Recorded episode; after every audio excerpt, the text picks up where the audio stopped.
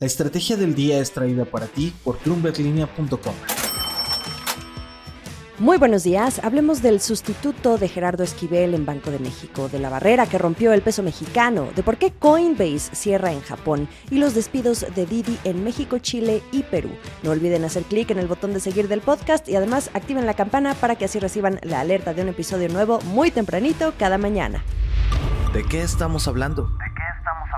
Si ustedes siguen de cerca lo que pasa en Banco de México, más allá de las decisiones de política monetaria, seguramente ya habrán visto que Gerardo Esquivel, quien hasta el pasado 31 de diciembre fungía como uno de los subgobernadores del Banco Central mexicano, pues ya está retomando lo que había dejado en pausa, desde sus apariciones en algunos programas de opinión de televisión hasta su faceta académica en el Colegio de México, donde había pedido licencia para poder ejercer en Banjico desde 2019.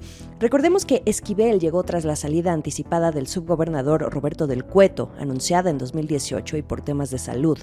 En aquel entonces el presidente López Obrador lo nominó y quedó. Han sido cercanos por muchos años. Esquivel incluso pudo ser subsecretario en Hacienda. Ya en Banco de México, a pulso se quedó en la silla del voto disidente. En las fechas más recientes del calendario de decisiones, su postura fue más relajada que la del resto de la Junta de Gobierno al momento de decidir sobre las tasas de interés. O como dice el término, era el miembro más paloma, el más dovish de la Junta de Gobierno. Sin embargo, sus argumentos siempre eran buenos, según las recientes palabras en Twitter de otro subgobernador, Jonathan Heath. Y ahora que menciono esto de Twitter, Esquivel junto con Heath marcaron un antes y un después en la comunicación de los miembros del Banco Central. Siempre se mostró abierto a opinar en esta red social, a analizar fenómenos económicos, motivó decenas de titulares en los medios de comunicación y sobre todo en búsqueda de pistas sobre el rumbo que tomaría la política monetaria. Como decía, Esquivel, un economista formado en la UNAM, el Colegio de México y Harvard, fue cercano al presidente hasta que un día recibió un tiro común del presidente cuando suele hablar de quienes no conjugan con su visión. Lo calificó de ultratecnócrata. Eso fue en el año 2021. Y después, cuando llegó el momento de renovar su periodo en el Banco Central, hubo silencio, se intentó posicionarlo como presidente del BID, pero no se logró, y la expectativa era que al final se quedara en Banco de México.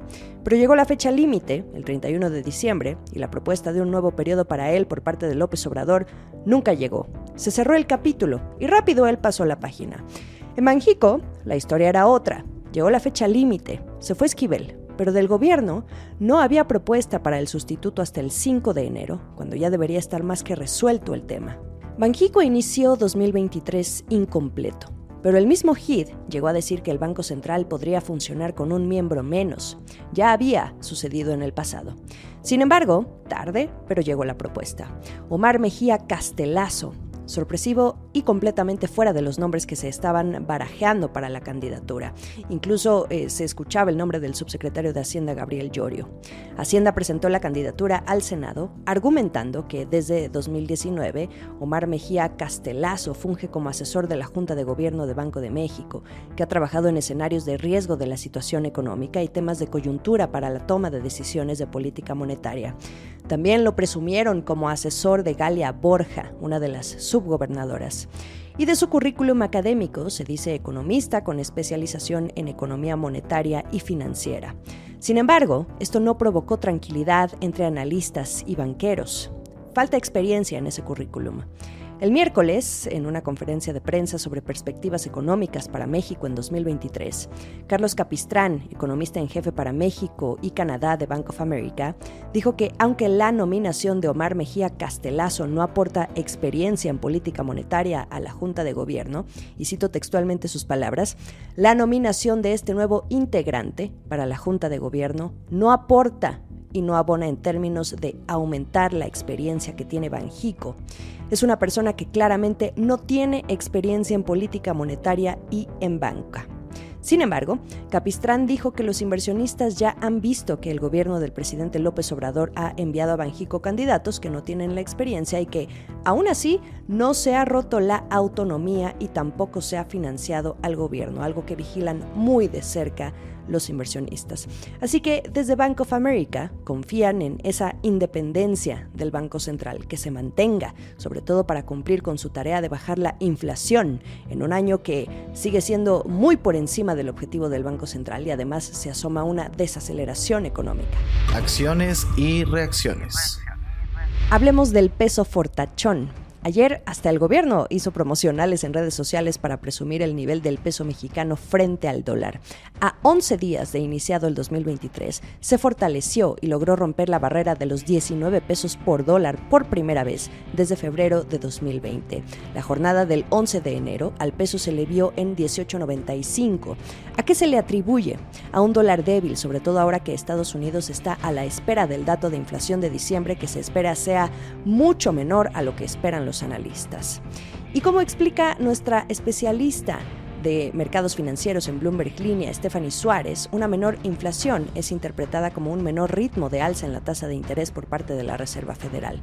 Esto además, de acuerdo con una economista consultada por Bloomberg Línea, Priscila Robledo de Fintual, la apreciación del peso frente al dólar no solo genera estabilidad de la moneda, también ayuda a la tarea de Banco de México de reducir la inflación y que lo podría alentar a efectivamente llevar a cabo mayores recortes en las tasas a finales de año. También hay que mirar a la deuda del gobierno mexicano, que se favorece porque parte de la deuda está en dólares y con esta apreciación se disminuye un poco.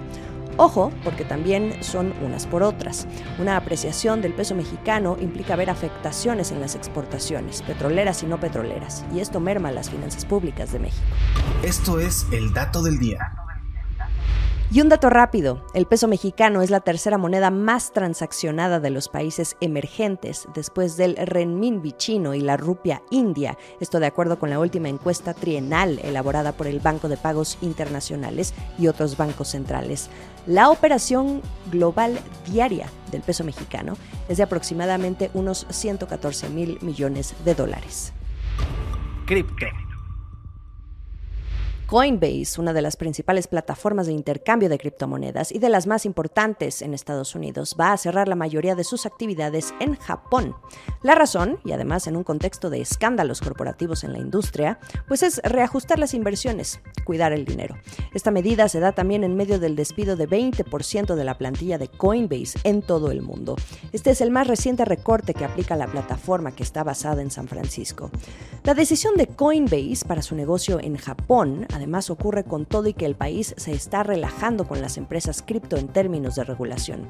Esto incluso animó a Binance, su competidor, a solicitar una licencia para volver a operar en ese país. Coinbase está despidiendo a unos 950 empleados en todo el mundo, un paso que su CEO, Brian Armstrong, dijo que era necesario para poder eh, sobrellevar la recesión de la industria. También se van a cerrar varios proyectos con menor probabilidad de éxito. Están cuidando el dinero, como les decía. El sector de los activos digitales ha visto una pérdida de 2 billones de dólares en valor de mercado desde su punto más álgido en 2021 y también a raíz de una serie de quiebras, la más reciente sonada, la de FTX, que hasta va a dejar a algunos de sus inversionistas en absoluta pérdida, como Tom Brady y Giselle Bunchen. El último sorbo. Didi, una de las empresas que se ha consolidado en el negocio de transporte vía aplicación, también se la está llevando con cuidado, pero en su estrategia. La compañía china despidió parte de su personal en México, Perú y Chile, así lo confirmaron fuentes con conocimiento del tema a Bloomberg Línea. La empresa también ejecutó despidos en Brasil, en la plataforma 99 Food, su línea de negocio que está dedicada a la entrega y reparto de alimentos para enfocarse en ese país solo en el negocio de la movilidad. Quieren lograr una mayor eficiencia y cuidar la calidad-precio y eso implica pues hacer ajustes. En estos tres países se desconoce el número exacto de personas que están siendo afectadas por estos recortes, pero se trata de la segunda ronda de despidos en menos de un año. En febrero de 2022, la empresa recortó el 20% de su plantilla. Recuerden ustedes también otro contexto, el negocio de la movilidad en América Latina se está reconfigurando tras la salida de Bit, que había traído el servicio de movilidad eléctrica a la región. Ahora, el principal competidor de Didi pues es Uber, que se posiciona como la app líder en el mercado. Es la app a vencer, duelo de titanes. En un panorama más general, Didi es solo una más de la lista de empresas tecnológicas que están recortando personal en todo el mundo para afrontar este panorama económico. En los últimos meses se han visto despidos en Twitter, Meta, Amazon, Netflix, Adobe y Cisco. Jueves y ya casi es mitad de enero. Sigamos el resto de la información a través de bloomberglinea.com. También podemos seguir la conversación ustedes y yo a través de Twitter, arroba Jimena Tolama, o arroba la estrategia MX por Instagram y YouTube en el canal de Bloomberg Línea. ¡Feliz jueves! Esta fue la estrategia del día, escrito y narrado por Jimena Tolama, producido por Arturo Luna y Daniel Hernández. Que tengas un día muy productivo.